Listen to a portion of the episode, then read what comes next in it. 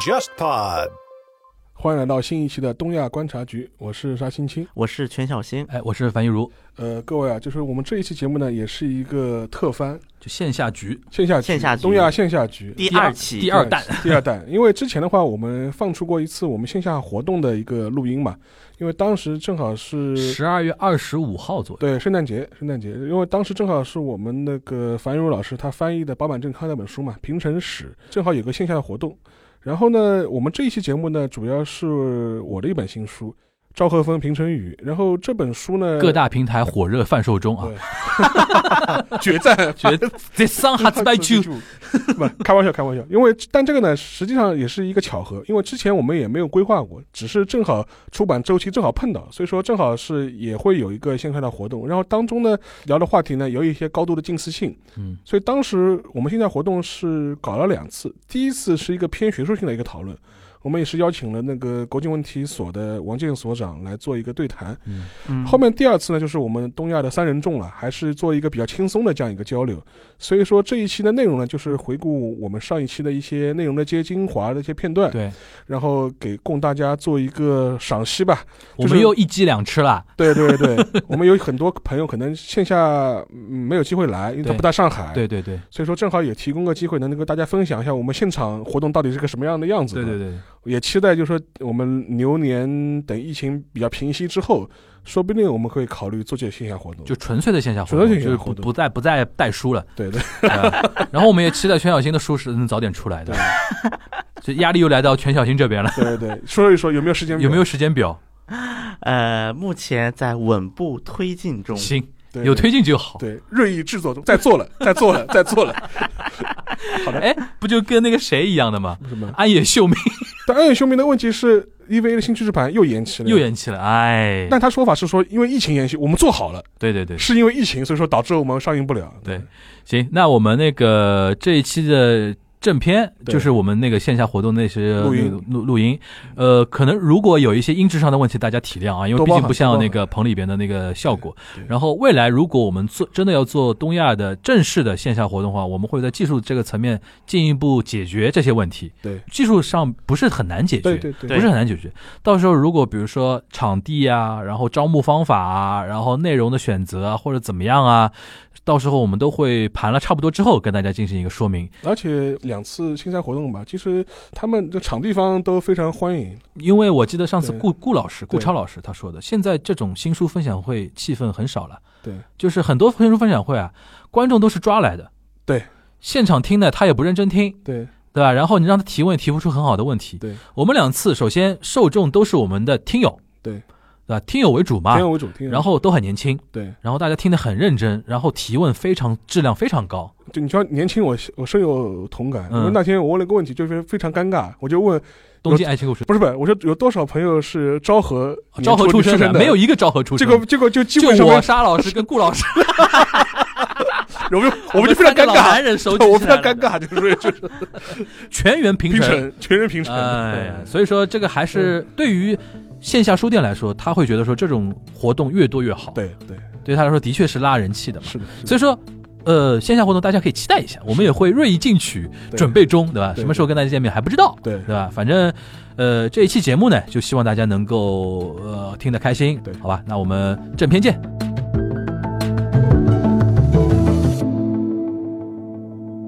欢迎大家呃来到我们幸福集会黑石店，没说错啊，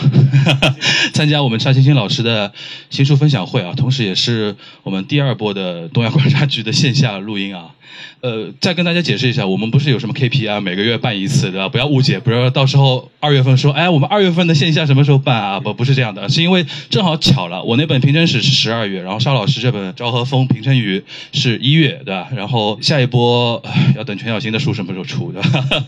然后所以说今天有这么一个机会来到这边，呃，跟大家再一次聊天啊。首先我们先要感谢那个漓江出版社啊，今天那个。彭老师，哎，彭老师来，那个漓江出版社的代表啊，那个一直照顾，沙老师也照顾我们两个人的书，对吧？一直在那个帮我们那个怎么说协调很多事情，然后同时呢，再感谢那个书店，因为上周呃我们已经办过一场了，今天是幸福集会的黑十点，呃，连续两周。上一周呢，因为是沙老师主讲，然后请的是上海这边那个国际问题研究所的所长王健老师啊，所以说上一周的呃场合呢比较学术一点，聊的东西比较。呃，严肃一点。然后我那天也去了，去了看了，就全场好像大家没什么笑容，对吧？所以今天我们气氛不太一样，因为听我们东亚的都知道，我们聊天的感觉还是比较轻松的。所以说，虽然大家都戴着口罩，希望大家在过程中还是能比较享受这么整个一个过程。然后今天流程就是我这个开场白，简单开场白结束之后，沙老师呃主讲。大概讲个四十分钟左右，讲一讲他这本书的缘起和他写书过程中的一些感受。然后我跟全小新再分别有个十几二十分钟的左右时间，分享一些我们针对这本书也好，针对一些呃书里边提到的一些事情也好的一些感受。呃，剩下的时间呢，就是有个互动，大家可以提问。所有的活动的结束之后呢，会有签售。好，大家掌声欢迎一下啊，肖老师。好的，非常感谢大家，然后能够抽空来参加我们这样一个活动。在正式讲之前，我们可以先聊聊这本书。然后这本书的话，它的一个基础是我这些年吧，陆陆续续写过一些跟日本相关的一些文章，然后在各种媒体上也会发表。所以说，因为积累了到一定量之后呢，就是说，嗯，出版社也会来找我，他说，哎，你想考虑考虑，是不是能够重新编辑一下，然后出本书。后来当时的想法是说。既然是这些里面的很多文章的基础文章是是在一些媒体上面或者是在其他的一些平台上面发表过，那照搬过来出书呢，可能也不太好。所以说，围绕了一些相呃相关的主题，重新做了一些编辑，增加了相关的内容，理了几个线索，然后重新编排，然后有了这么一本书。呃，这个名字呢，听上去比较浪漫，就是《昭和风平成雨》。其实当时想这个书的名名字的时候，一个考虑是一个由风及雨的过程。所谓的昭和时代跟平成时代，他们是怎么演变的？这两者的演变过程当中是怎么发生的？这是一个书名的一个来源。还有一个考虑就是说，如果大家看这本书的目录的话，就会发现，其实我基本上还是围绕三个维度来写的：人、事物。因为说实话，关于日本。当代社会或当代史的一些通识这类书，其实大家也都找得到。实在找不到，你看看维基百科也可以的。就说大事记你自己去看吧。所以说，我觉得这些东西，嗯，不用我来写，大家可以通过一些更严谨的学术的一些图书能够获取到。我希望能做的是，通过一些历史的一些细节做一些补充。因为说实话，我们对很多国家的了解，除了来自于教科书之外，可能就是来自一些比较宏大的叙事。在宏大叙述之余，是不是能够通过一些细节，提供一些比较感性的、直观的认识，帮助大家去理解日本的那个时代？可能是希望我来做的事情，就在这本书里希望来做的事情。所以说，呃，闲话讲完，就正式开始我们今天这样一个讨论吧。这是两张报纸，这两张报纸是我当时就是一九年的时候在日本的时候买的，呃，一个是一九年四月一号的时候，呃，当时日本政府就宣布了令和的新年号，就标志着平成时代的结束，因为他宣布年号是在四月一号嘛，正式取消是在五月份。这个照片大家应该很有名嘛，就说是对菅义伟。因为之前有过一个梗，就是在昭和时代的时候，当时的举的那个年号牌号那个名字的人是谁呢？是小渊惠三，也是张很有名的呃一张新闻图片。小渊惠三因为举了这张呃平成的新的年号的一个牌位吧，或者是个牌子吧，就是后来就被人家戏称为叫平成大叔。然后他后来也当了日本的首相，然后他最后是因为脑溢血就在任上是突然病故了。但是之后呢，日本就有一个都市传说。就说举过这个牌子的人呢，宣布年号的人呢，将来都有可能当首相。然后菅义伟还真的是应验了这样一个说法。呃，这是当时特别买了一张那个报纸，还有一张报纸是那个朝日新闻，就五月一号，一个月以后就是新天皇继位了。因为五月一号前后那几天，我正好是在东京，我当时正好是挑了这个时间去东京。其当时的想法就是希望能够感受一下换年号的日本人的这种心情，或者日本人是怎是怎么样一种生活状态。当时就发现一个非常有意思的一个现象，很多日本人那天晚上就是在换年号的前一天的晚上的呃感觉是什么呢？就是有一种过新年的感觉，所有人在倒数，就是这种感觉。所以说，我觉得觉觉得这一点就是日本人跟我们其他国家的人不太一样的一点，因为我们一般都是过公历，然后我们每年的出，当然中中国人是有春节要过春节，但是除此之外，你不太会有一个很独特的一个时代感，跟别人不一样的时代感的一个体验。但对日本人来说，他通过年号的这样一种划分，人为的制造出了一种呃不同的年代感。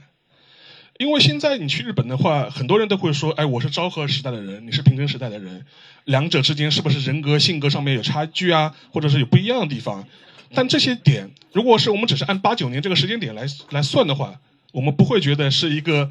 呃特别呃不一样的一个时代，对我们来说。但是对日本人来说，这个时代的划分就特别明显。无论是从明治到大正，还是从大正到昭和，还是从昭和到平成，还是平成到现在的令和。似乎每一个时代，它都有它自己的时代精神。我们讲昭和，尤其我这本书里讲的昭和，其实更多是指的战后的昭和时代。战前的昭和时代，大家去可以看我的第一本书《暴走军国》，那是讲战前的日本史。我们讲的战后的昭和时代，这一个时间段对日日本人意味着什么？意味着战争的结束，一片废墟，复兴，繁荣，然后泡沫破灭。所以说，在之后的这五十年当中，日本人几乎经历了一个轮回。呃，这是八九年前后的时候，当时昭和天皇病逝前的日本的一些新闻的一些报道，也是两张呃历史的那个报纸。这张的话是当时日就是日本媒体就报道天皇的一些身体的一些情况，大家可以看一下，就是这边他会写今天天皇的呃体温是多少，脉搏是多少，血压是多少。然后下面比较小，这是一个生理指标的一个图表。最近这几天，天皇的整个生理指标怎么样？从这点来看，天皇其实也没什么隐私权啊，就是自己的身体状况与就是与全民共享。所以说，这是当时呃日本的一个比较特殊的这样一个时间段。呃，如果你去看八九年前后这段时间日本人的呃日本社会的一些新闻的话，当时日本人就反映出一些非常奇怪的一种心理。因为我们都知道，虽然天皇身体不好，但是你的日子还是照样过的。一直到了八九年的年底，你正好是要迎来一个，呃，年末的这个各种各样活动特别多，大家都要开忘年会，都要去喝酒，都要去团聚，都要去庆祝。但是天皇身体不好，你做这个事情呢，似乎与这个大的一个社会氛围不是很脱，不是很贴切，不是很符合。日本人呢又特别喜欢讲自诉。现在我们去日本，就是之前的话，日本疫情期间也在说自诉嘛。自诉的意思是什么？就是你要自己拎得清，对吧？要么上海说法，你自己要拎得清。有些事情你就不要去做。所以导致个结果，在这段时间前后半年左右的时间，就日本社会就形成了一种非常压抑的气氛。大家都知道天皇的身体不好，而且估计也是也是好不了了。但是呢，我们日子还是要这样过。但是呢，碰到一些好事情。比如说，当时很多的这种职棒球队都拿了冠军，都要压缩自己的庆祝规模，不能非常肆意的庆祝，要因为顾及到天皇的身体。后来就说是整个一个状态一直延续到天皇去世，这是一个大的时代背景啊。然后这张照片就是反映出当时天皇去世之后，平成天皇继位这样一个过程。这一点的话，大家可以联系一下平成和令和之间的一个年号的转换，为什么？之前的那个平成天皇，他要选择生前退位，其实很大程度上就是因为他经历过这段时间。他当时作为太子，完整经历过这个时间段，他非常清楚天皇去世之前日本社会的一种非常扭曲或者是非常压抑的这种社会氛围。然后同时，他作为一个新任的天皇，按道理来说，一方面天皇登基，按道理来说是一个万物开心、时代开启，但另一方面又是一个丧事。就是喜丧之间是一个很难把握的一个社会氛围。作为一个人来说，也作为一个儿子或者作为一个太子，他的一个性格的纠结也是非常强烈的。经过了这一个时间之后，然后又随着他自己的年纪的变大，然后他所以才会在那个时间段主动提出来说：“我要生前退位，我希望能够避免这样一个非社会的非常压抑的这种状态。”而且对日本人来说，其实也是领会到上皇的，就是说是一片苦心了。因为为什么呢？因为当时之前换年号的时候，我在日本的时候，每个人都像过年一样，所有人都在倒数，然后还会去跑到皇居面前的广场那边去，就是说是其实也没任何意义，只不过是履行这样一个仪式，就觉得以一种非常欢庆的态度来迎接令和时代。所以说，这是跟昭和时代的一个转换，是一个非常明显的这样一个差别。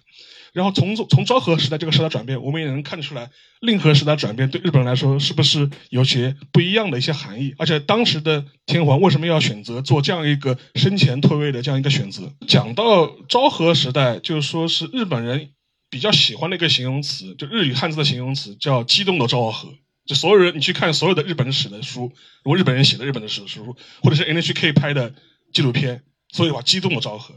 其中的昭和在日本的语境之中，其实更多是指这个昭和的大起大落、动荡。战争不用去讲它了，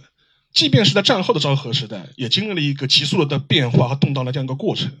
我这里用了两张新闻图片，先看这一张呢，大家汉字看得见吗？隐约看到共产党刺成小船。其实这个时间段就是在一九六零年前后第一次安保斗争的时候。这个事件的一个大的一个背景，就是经历了五十年代日本的经济的快速复兴之后。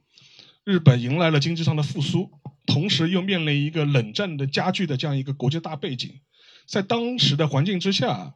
呃，日本方面要跟美国重新签订日美安保条约。你现在去看一些跟日本相关的一些新闻，或者跟美国相关的新闻，都会提到一个词叫日美安保，就是从那个时候开始的，在一九零零年开始的。主导这个事情的是谁呢？岸信介。岸信介是谁呢？就当时的日本首相。然后他还有一个身份，他是我们前首相安倍晋三的外公。当然，大家会说为什么姓不一样？一个叫安倍，一个叫岸的。其实之前我们在节目里也讲过这个事情，因为日本政治家族的过继和收养子的制度是非常普遍的，而且是个很正常的事情。而且安倍晋三他有个弟弟，亲生弟弟叫岸信夫，是现在菅义伟内阁的防卫大臣，姓也不一样，但他是亲弟弟。说回这个事情。那么当时的岸信介的内阁就是为了要签署那个呃日美安保的条约，不惜一切代价要强行的通过，然后在日本国内激起了非常大的反弹，因为当时的日本国内虽然日本战后经历了十年的复兴，但是对日本来说战争的记忆还是近的，而且是比较清晰的，而且当时日本社会普遍有一种担忧，觉得如果按日美安保体系签署之后，有可能会导致日本被重新拉入战争。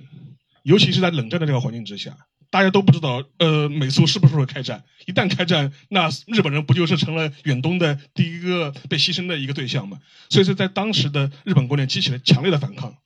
就包括像日本共产党或者左派的一些势力，甚至一些中间派的势力，都起而反抗这个是呃，就反抗这个条约的通过。这是当时出现了几十万人包围日本国会的这样一个事件，而且持续的时间非常长。这是当时的一张新闻图片，就包围国会的一个新闻图片，而且当时日本人还是比较文明的，就没有占领国会，比较。另外一张图，旁边那张图，这个图是什么呢？因为是当时的美国总统艾森豪威尔，他需要出访日本，当时的出访成果之一就是要双方正式签订那个日日美的安保条约。在出访之前，他派了他当时的国务院的新闻秘书叫哈迪森，提前访日打前站。结果他一下飞机，他的车就没有开出羽田机场，就被就是非常激动的群众给团团包围了，就是场面非常非常激烈。最后他无法离开羽田机场，他是搭自卫队的直升机从羽羽田机场机场非常狼狈的撤走的。然后这一个非常激烈的抗议，就直接导致了后面的美国总统就取消了访日的一个计划安排，因为觉得来了之后可能会遭遇呃举世倍于此的抗议。然后这里面有个插曲，我们因为我们知道之前那个傅高义先生刚刚去世，就是非常知名的，呃，日本问题和中国问题的一个研究者，也是美国非常知名的学者，九十岁刚刚去世。呃，傅高义当时就在现场，因为当时他是作为一个美国的社会学家，在日本做田野考察，待了两年时间，学习日语，跟日本家庭接触，然后做很多实地的采访。当时正好是他带着他的老婆孩子。要搭飞机飞回美国，结果正好碰到哈迪森来来日本，双方正好是在羽田机场有这么一个命运的邂逅吧，就是，但是导致个结果就是说，呃，哈迪森的车开不出来，然后傅高义进不了羽田机场。一开始的时候，傅高义还非常紧张，就生怕激动群众把他把他暴揍一顿的，就看见你美国人对吧，就就就看就来气。结果后来发现的日本人还是比较文明，就不像这次美国的事情一样，日本民众就是非但没有打他们，反而就是说是帮他们开了一条道，然后是把他们架了一个梯子放在这个铁丝网上，让他们能够爬进那个羽田机场的那个区域里面去，然后他就老婆孩子三个人就爬进了羽田机场，然后就搭了飞机就是返回美国，这是一个插曲。但是你能看出当时日本社会的这样一种动荡的一种氛围。为什么举这两个例子呢？因为我一方面说我们讲到日本的昭和时代或者它经济的黄金时代，都只会看到它比较繁荣这样一面。但是实际上面，当时的日本国内的一些动荡、冲突、矛盾，也都是此起彼伏的，也从来没有停止过，可能一直到八十年代。这是我自己在东京拍的两张照片，大家可以对比一下。这这这就是日本国会，我去的时候是这样子的。然后呃，这个建筑物不知道大家是不是能够认得出来啊？日本首相官邸。然后因为这个区域就千代田区，就是永田町这个区域，就是日本的所有的官舍的集中地。从国会到警视厅，到各个省省部，到首相官邸，这是它的一个政治的核心区域。但现在这个区域呢，你你现在去东京的话，是去皇居的南面。呃，如果你坐地铁的话，你从那个阴天门上来，然后一直往西南方向走，就全是这些日本所有的政治的核心都在这个区域。然后说一个小的梗，就是说是你从那个应天门出来，地铁站出来的话，就第一个看到的警视厅。就对着皇居，然后背背靠的这些官厅，但警视厅这个组织它不是日本的中央政府的机构，因为它是那个东京都的地方警察，严格意义上来说是都还是东京都的地方警察。然后因为这个地方实在是在取景的时候，你看日剧啊、日影里面实在是太普遍了，所以以至于很多人都会问这个房子是什么房子，我就说这这就是那个警视厅的房子。然后我之前就是有个朋友非常有意思，他一直看日本的推理剧，就是这种刑侦剧。就是警视厅，他觉得他是一定要去巡礼的地方。结果他第一次去日本，打了一辆车，就跟他说我要去警视厅。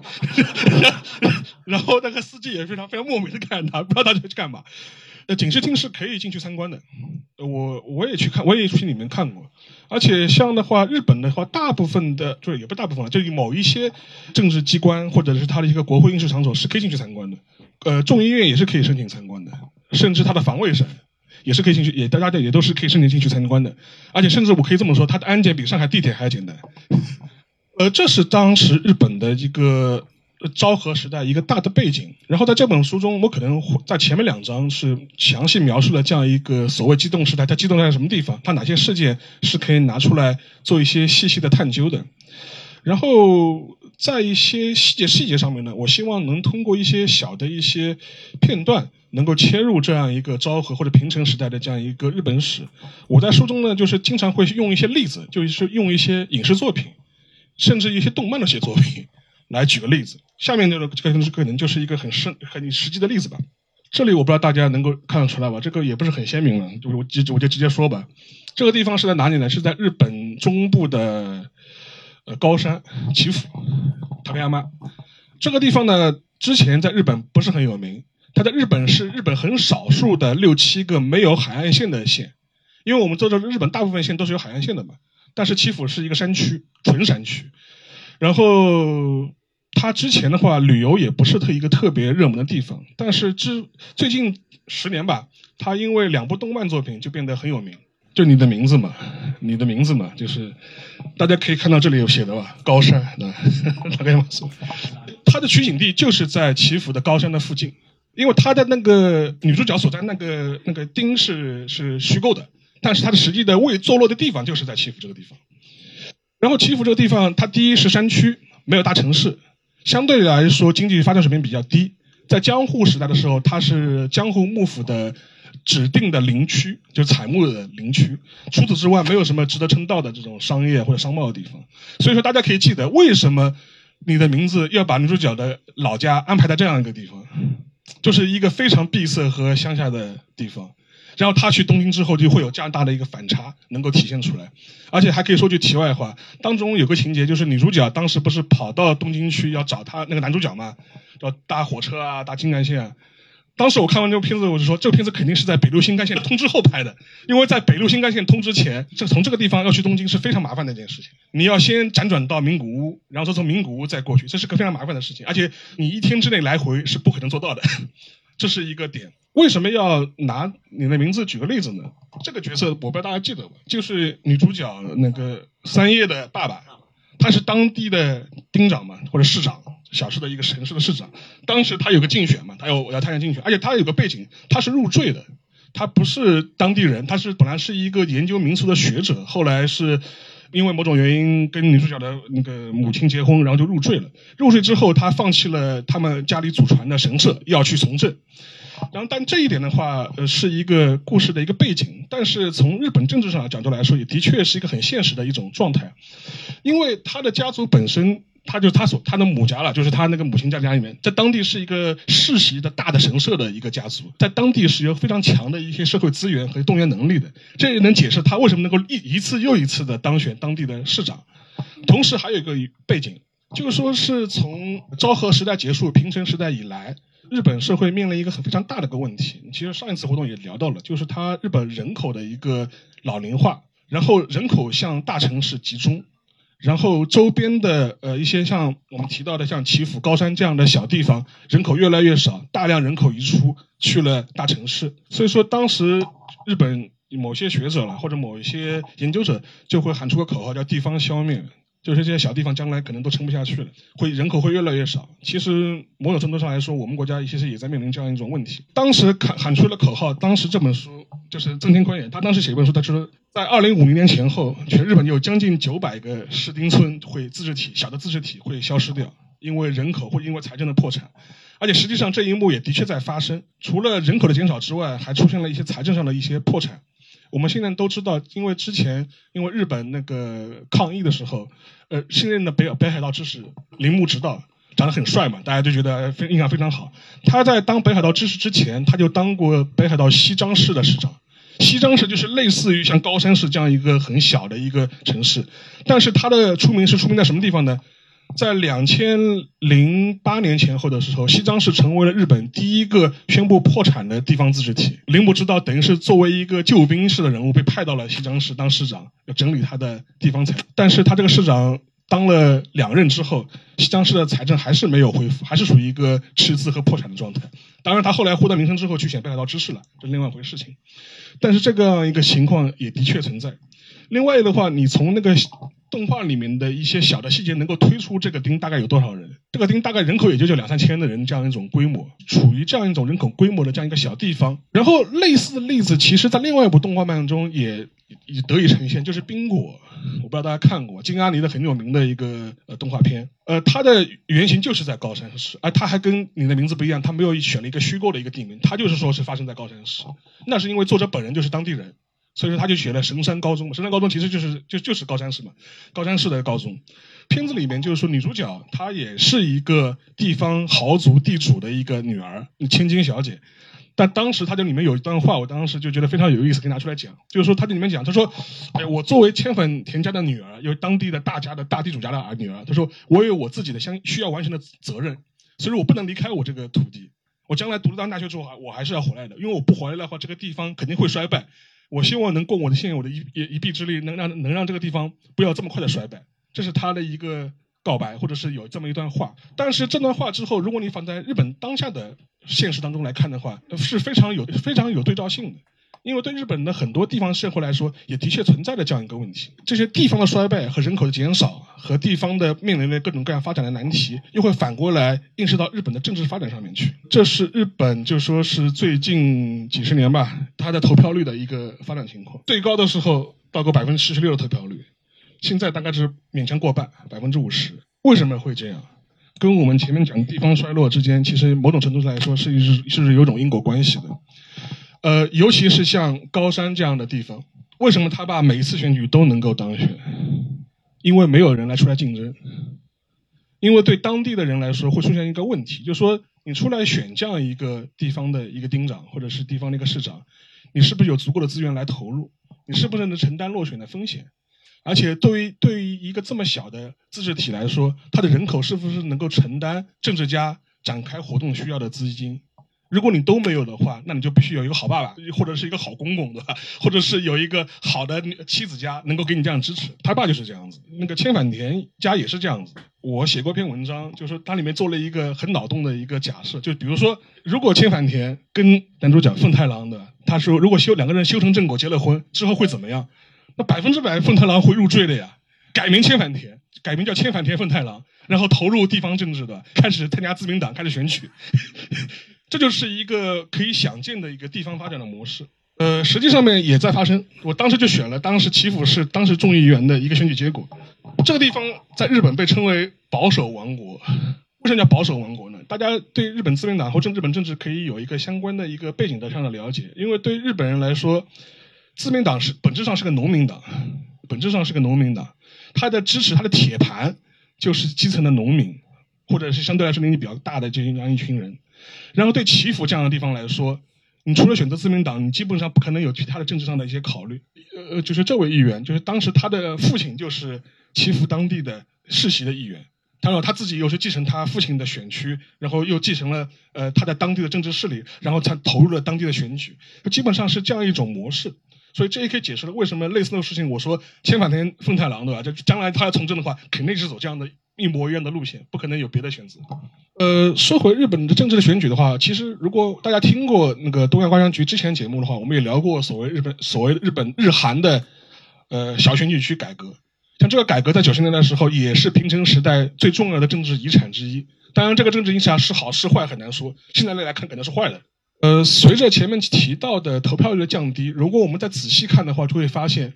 日本众议院总选举的投票率当中，除了总是变低之外，还有一个大的趋势，就是年轻人投票越来越低。而且现在的这两年的政治投票率更加的明显。最近一次日本参议院的投票率，基本上年轻人就是在三十岁以下年轻人投票率，甚至呃接近跌破百分之四十。换句话说，对年轻人来说，政治的活跃度、参与度越来越低。但是某种程度上来说，这也是对日本前面提到的一些政治现实的一种反应。因为很很多日本年轻人来说，第一，我不关心政治，政治跟我无关，政治生活离我很远，这是第一点。第二点，即便我有心想做政治选举、参与政治活动，但他又觉得，哎，我没有这个资源，我没有这样一种能力去能够支撑我做这样一种政治上的选择。因为我们都知道，日本人有句话。猴子掉下树还是猴子，议员一旦落了选，就什么都不是，连连连猴子都不是。因为其实对日日对日本的议员来说，政治家家来说，会有很大的这样一种选择。因为你一旦政治上落选，你没有其他的一些社会资源的话，你就意味着你一无所有。所以说，对很多年轻人来说，如果你没有一个厚实的家族的支撑或者社会的资源，你是很难做政治上的一些选择的，或者是选择从政这样道路。随着政治上的一些比较僵硬，或者是一些他的一些陷入他的一些比较停滞的这种状态之外呢，其实日本社会本身其实也有同样的问题。这两根曲线是什么曲线呢？是英国和日本的通货膨胀率。从平成时代开始，九零年开始，一直到零八年，就完全是躺平的。就意味着什么呢？就说是，如果你现在去日本，你去买二手货，你翻过来看它的定价，你买一张八十年代的日本的唱片的定价，翻过来看，跟现在定价一模一样，还是一千二百日元，还是或者是一千八百日元，顶多了。这意味着什么呢？就没有变化，物价没有任何变化，通货膨胀率近乎于零。这是一个相关的社会。当然，我们有老百姓会觉得不是挺好吗？涨价是挺好的，但是你工资也不涨，你的收入甚至还会往下缩。这是一对日本经济来说，它就陷入了一种完全停滞的这种状态。然后这种停滞跟它的政治上的停滞彼此呼应，伴随着经济发展率的停滞、通货膨胀率的停滞，日本又面临一个新的问题，就是它的贫困率在上升。因为我们讲日本的话，一般都会觉得日本是一个平等社会嘛，所有日本人都会跟你讲，我们是我们一亿总中流，我们我们全日本一亿中产阶级。但这个幻想本身实际上在是在破灭和消解当中当中的。这里就列了一张表，是日本的贫困率跟所有的 OECD 国家做比较，或者是跟 G7 国家做比较。呃，最高的是美国，相对贫困率啊，十十七点一，这也解释了为什么要占领国会的。日本就是第二位，十四点九，相当高了。而且实际上面，呃，最近国内其实也引进过一些 NHK 拍的纪录片的一些纪实读物，就比如说女性贫困啊，什么什么什么下流老人啊，下流社会啊，就是就类似的话题很多。但这某种程度程度上来说，这也是日本的一个社会现实。就比如说最近疫情期间，日本社会就发现一个很大的问题，尤其东京这样的地方，因为很多人其实在东京生活，他是没有固定住所的，他就是除了流浪汉之外，他就住在网吧里面。然后现在疫情期间，网吧不能营业，或者网吧就是缩短营业时间，那这批人就无处可去了，他们就被称之为就是就是新冠难民，在日东京现在是一个非常严重的一个社会问题。伴随着这样一种贫困率的上升，而且日本这两年还有很多的新闻是什么呢？比如说单亲母亲虐待儿童、杀害儿童这种社会新闻，在日本其实这两年也非常的多。以至于失之愈合前两年拍过，之前拍过一部电影《无人知晓》，《无人知晓》讲的就是这么个故事。但是《无人知晓》拍出来之后，其实在日本社会其实也引发了很大的争论。当然，这个争论还伴随着他后面一部电影，就《小偷家族》。《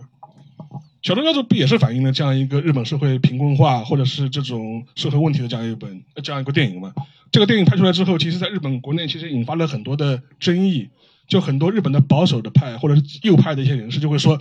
你你这种导演就是为了得奖去拍这种片子的，丢我们日本人的脸，为了讨外国人开心去获得国际大奖，屁股坐歪了的。但这种评论我们中国人听的也很多的。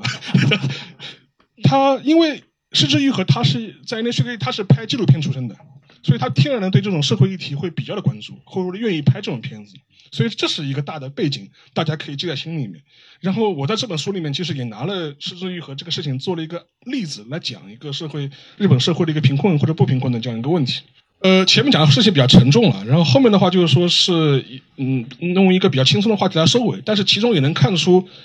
这两个时代之间日本社会心理的一些变化。因为你讲到日本，讲到日本人的休休闲娱乐，那肯定会提到棒球。而且我自己也是一个棒球的爱好者嘛，然后这张邮票是当时那个甲子园一百周年的时候的一张纪念邮票，这里是甲子园，这张照片是我自己拍的，我在甲子园那看看比赛的时候拍的。甲子园这个地方其实对很多日本人来说，尤其是高中棒球甲子园，嗯，对日本人来说，它已经脱离了一个单纯的体育了，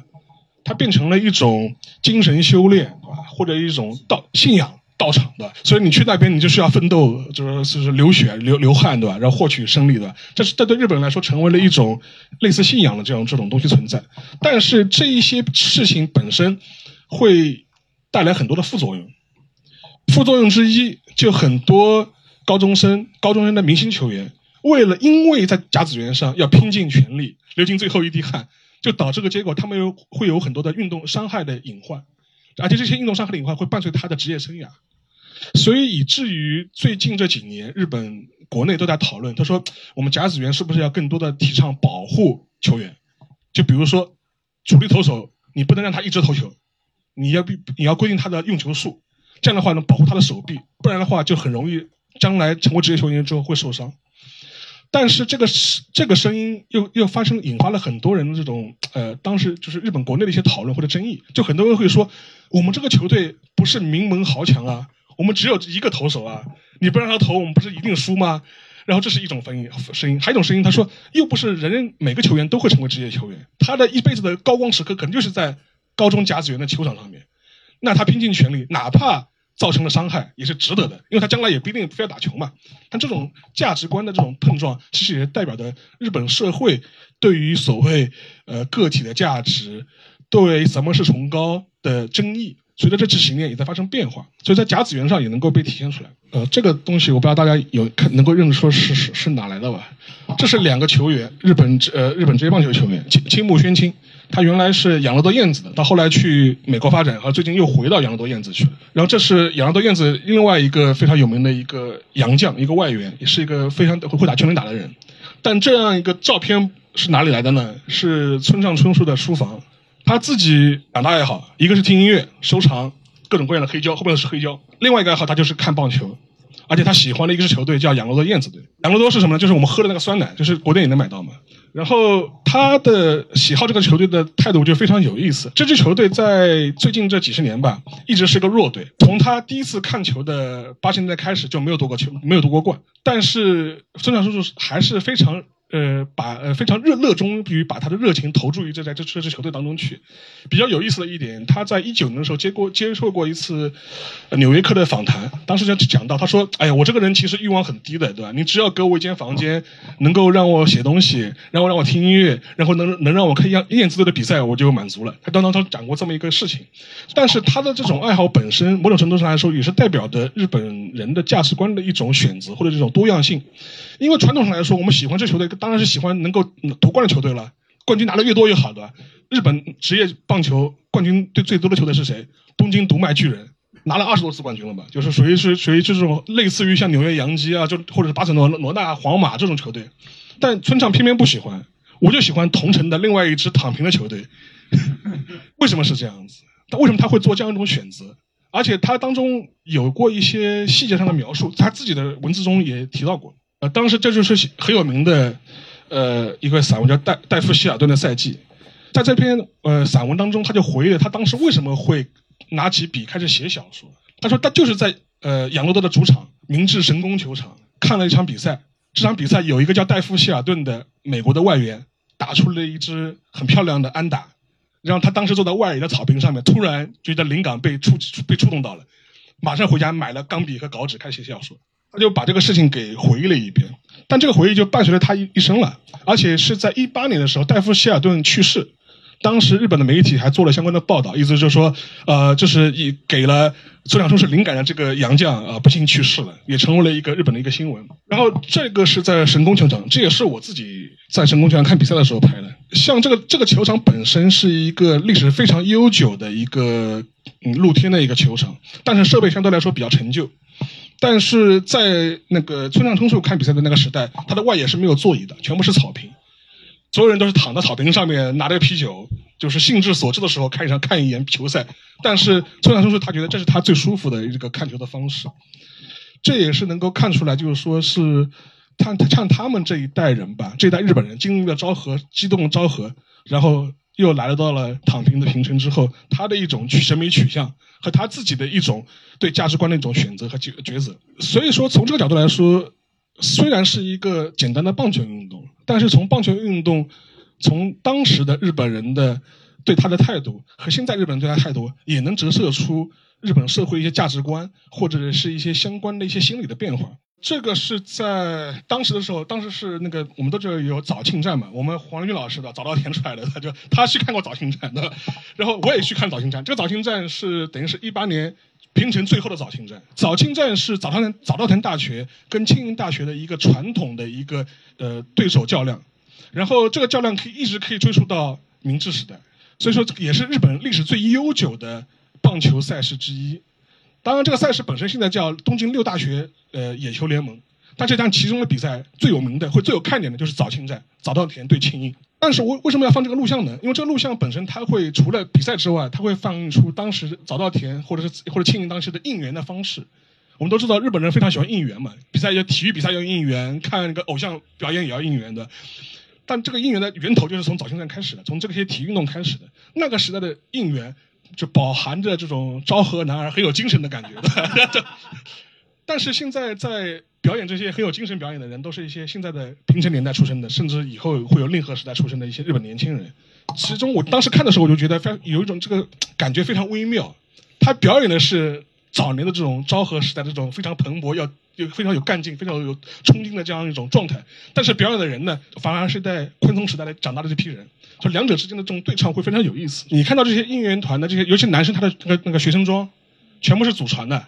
全部是他们学长传下来的。戴的帽子都是破的，也都是学长传下来的。但是就是说，我们一代要传下去。然后它里面一些应援的动作，也都是几十年的传统。为什么很多人现在会喜欢去，比如说看学生棒球，或者是去野球场看比赛，或者去应援？因为这是很多对日本人来说，他会觉得这是很少数的让他们能能够充满干劲，就是说是非常有精神的这样一个场所。但是，一出球场，所有人就回归了躺平的状态。这是一个非常有趣的一种对比。而且另外一点，其实我们在节目里中以前也提过，因为棒球这个运动，其实在日本本身现在是被视为一个非常老土和传统的运动。最时髦的运动是足球、篮球，这是时髦的运动。棒球在日本是一个非常老土的运动，所有小孩都要剃头剃成和尚头，对吧？但是对他们来说，这个可能有甚至有点类似于一种昭和时代这种活化石的这种感觉，这种意味越来越大。所以说，从这个角度来说，我们能够看出一点比较小的一些微妙的一些门道。所以说，这也是我在这本书里面希望能够采取的一种写作的方式，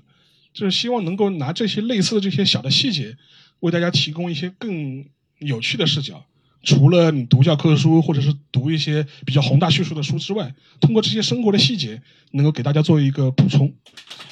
好，接下来那个我们要有请那个全小新给我们带来一段分享，好吧？昨天晚上在那个一见倾心，应该大家都知道的这个梗。在一见倾心里面啊，那么当时就是也讨论谈什么话题的时候，当时我想了一想，因为就是因为今天这个主题“昭和风平成语”，它主要就是讲的也是一个时代嘛，我们是在讲一个时代，在这个时代当中的一些细节，在这个时代当中我们能够见证到什么东西。那么我想了一下，那么我能讲什么呢？嗯，因为毕竟我没有在日本生活过那么久，所以对于讲日本我可能没什么发言权。但是我觉得我讲自己小时候还挺有发言权的。那么我因为我自己的小学是在韩国读的，然后后来我大学又又去了韩国，然后又做了跟韩国有关的工作，所以就是在半岛这么多年吧，应该比各位在座大多数应该多吃了那么几口泡菜而已。首先我先说一句，我其实挺嫌弃早清站的，就因为我是韩国高丽大学毕业的嘛，高研站。这是政治正确，然后就是当然，延世大学一般叫延高站，就是也是嘛，韩国两大那个最大的私立大学，一个高丽大学和一个延世大学，它有每有五个项目的比拼，是那个棒球、足球、冰球、橄榄球啊，还有一个我们叫应援，应援比拼。当然，这个应援比拼是非官方的，就大家这么说。一般在高丽大学是怎么应援呢？腰会断的，一般第二天会腰间盘突出。因为我们的一个应援字大概是这样的：擦起出根吧，擦苦。就是你站的两边其实不认识的，你也不知道旁边两个人站的是谁。反正只要大家一看，哦，你也穿红衣服的，我也穿红衣服，哦，那我们是同类，我们来抱吧，抱在一起吧。然后呢，就上下上下上下。然后，尤其是比如说，假设就自己的队进一个球，尤其在足球这样进球不是很多的时候，那种比赛里面进一个球，哇，大概这种感觉。所以我刚才看完这个，哇，日本人好啊，好文静啊。这是我第一个感受啊，因为像其实韩国的话，就是这个高岩站本身啊，它是第一方面，它确实也受了一些日本的影响。因为像高丽大学，首先高丽跟早稻田象征色很像的，都是那种暗红色或者叫血红色，表示血性。呃，然后岩士呢跟那个青衣很像，都是蓝色，蓝色对吧？因为首先当年高丽大学的很多创办人，因为高丽大它主推的一个口号是民族高大。因为是韩国第一个由韩国民族自己的人创办的大学，所以说他，而且他当时的很多那些毕业生都是早大毕业的，像高丽大最早的校长就是早大毕业的，包括到现在好像三韩国有很多的财界人士啊，财经界人士，他也是早大毕业的，最早是对，就比如三星的李健熙。等等等等在内，所以说他就是整个一个氛围，就是早大毕业的很多韩国人，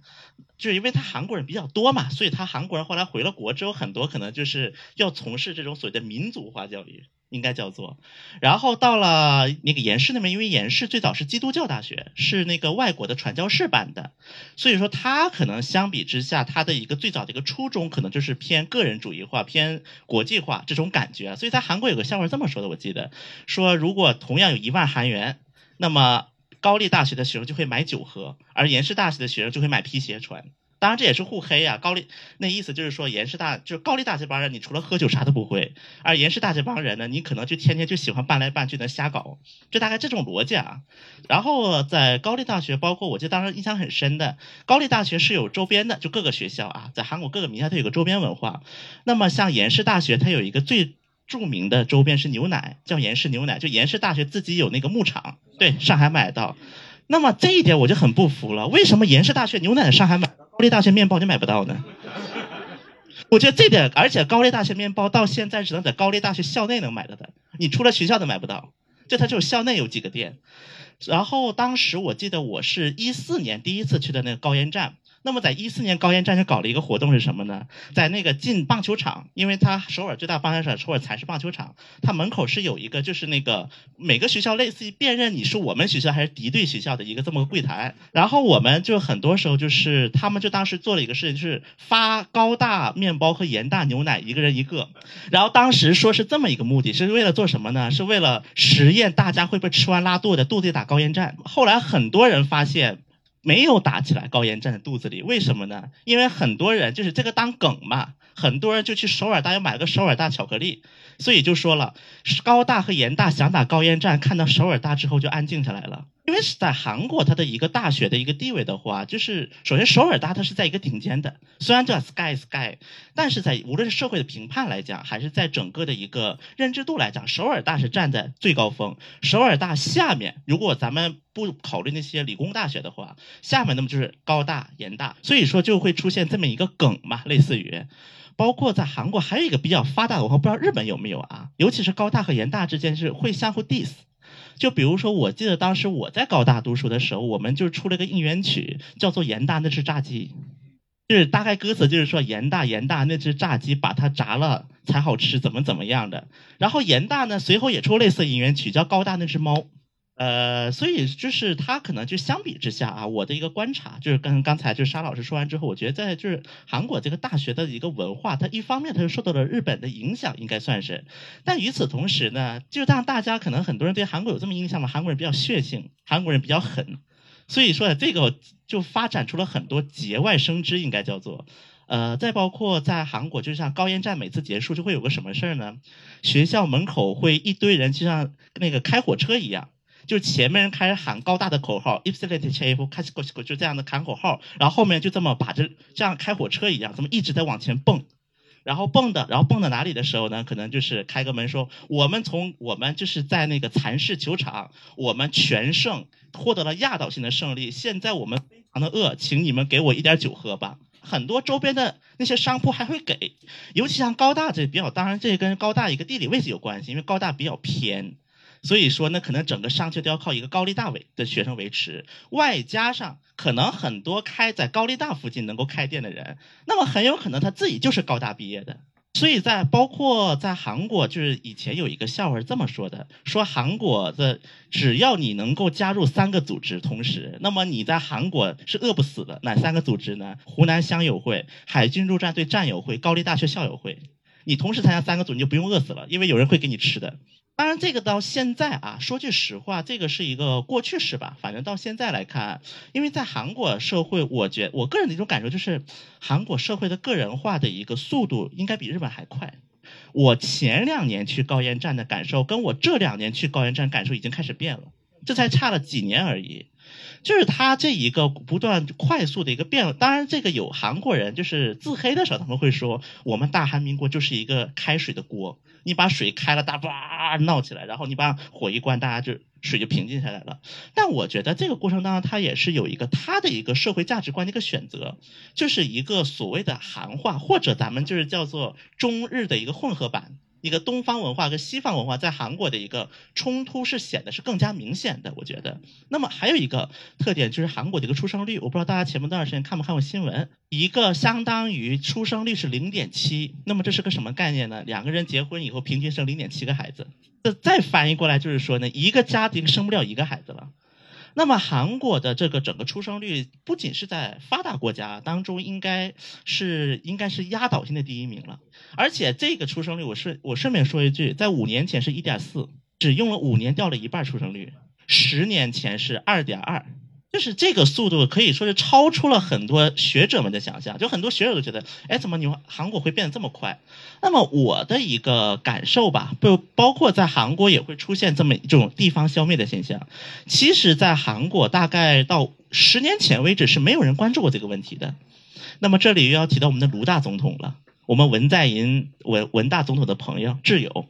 在卢大总统在任的时候，他当时就是因为卢大总统他本人他是一个在政治倾向上面是比较偏一个就是平均化，咱们叫国土的均衡发展，他这么讲。所以说，当时在卢武铉的时期呢，在对首尔市，因为韩国人口一半在首尔市，韩国经济百分之七十在首尔周边，所以说他对首尔下了很多很多的开发限制。然后还有一个办，还有一个方式就是把首都迁都，当时闹得很大的，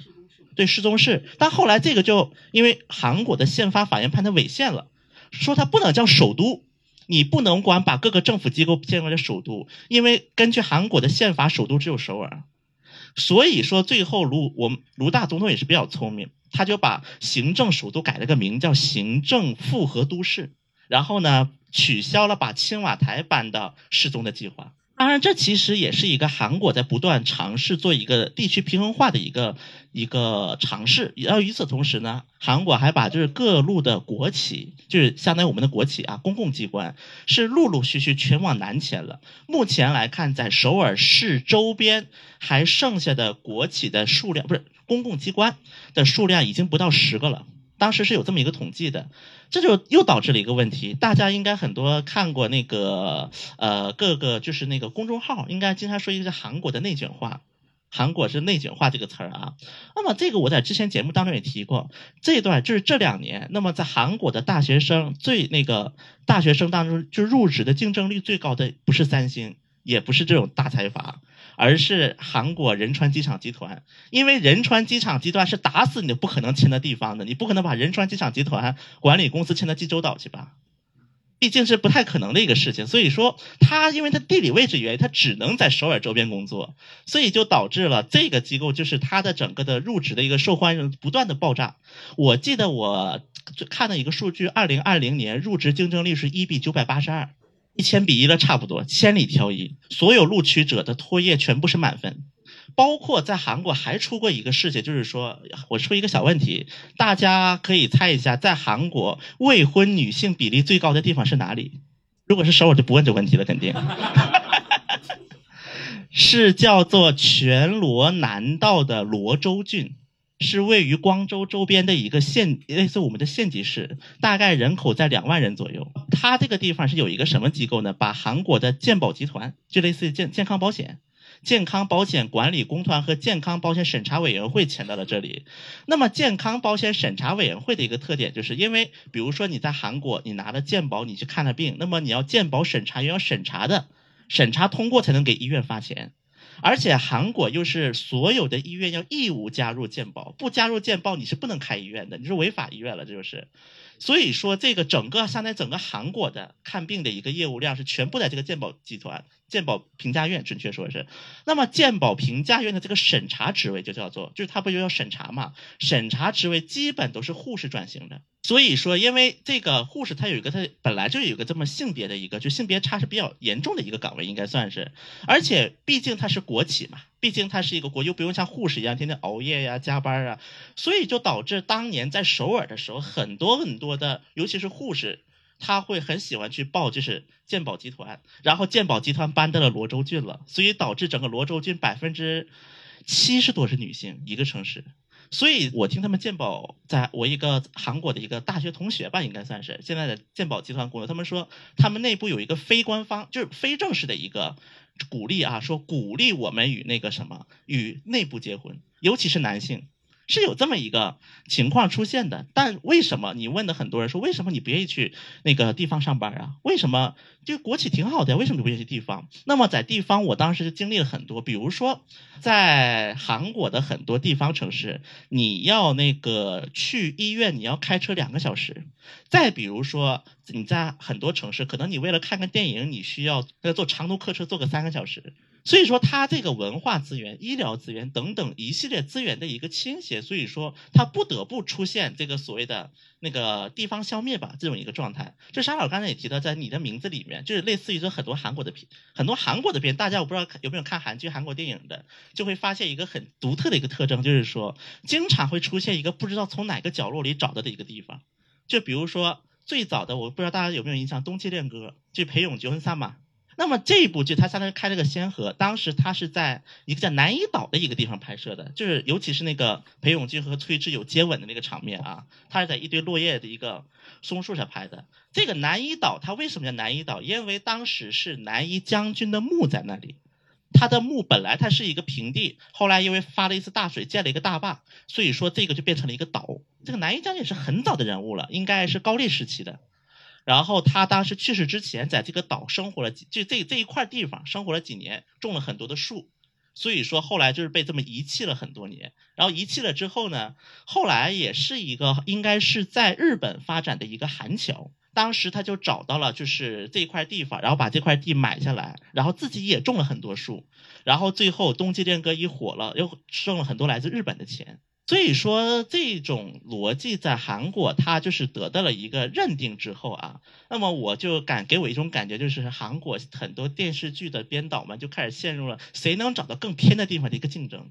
你找到偏的地方，我找一个更偏的地方，更偏的地方，更偏的地方。所以说到最后的一个结果就是，韩国后来做过一个统计啊，韩国大概就是近十年，从一零年到二零年发行的电视剧当中，共出现了三百八十二个韩国的县县市。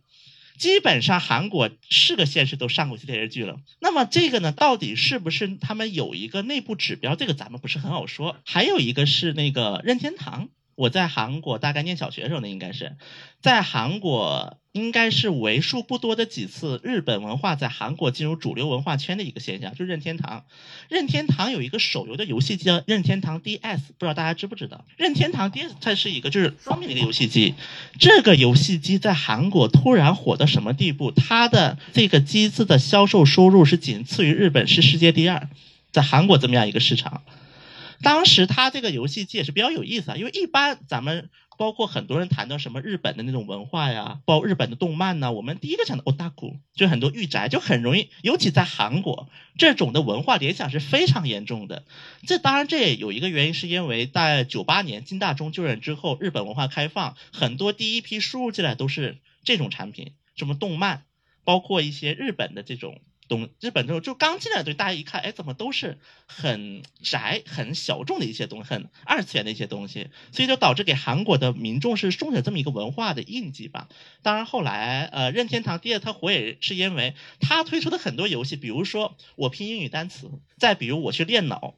就是它是靠这些功能火起来的，在韩国。所以说，我们就是能够看到，虽然说韩就日本的文化产品它。文产品也好，包括一些呃文化制度也好，它应该是对于韩国是产生了一定的影响。但与此同时，我们也可以认定的是，实际上正因为我把很多你的精华学过来，导致你的真东西进来，我不想看了。就是结束之前，我再说一个梗吧，就是大家应该知道小泉进次郎先生，曾经的日本的政治新星小泉进次郎先生，在一次联合国的一个演讲，应该是有一个演讲的。那么，小泉进次郎先生在日本的这个演讲，在韩国成为了一个互联网的梗。与此同时，他也被称为韩国第一次进入主流互联网文化的日本人，因为他当时说了一句话：“fun, cool, sexy。”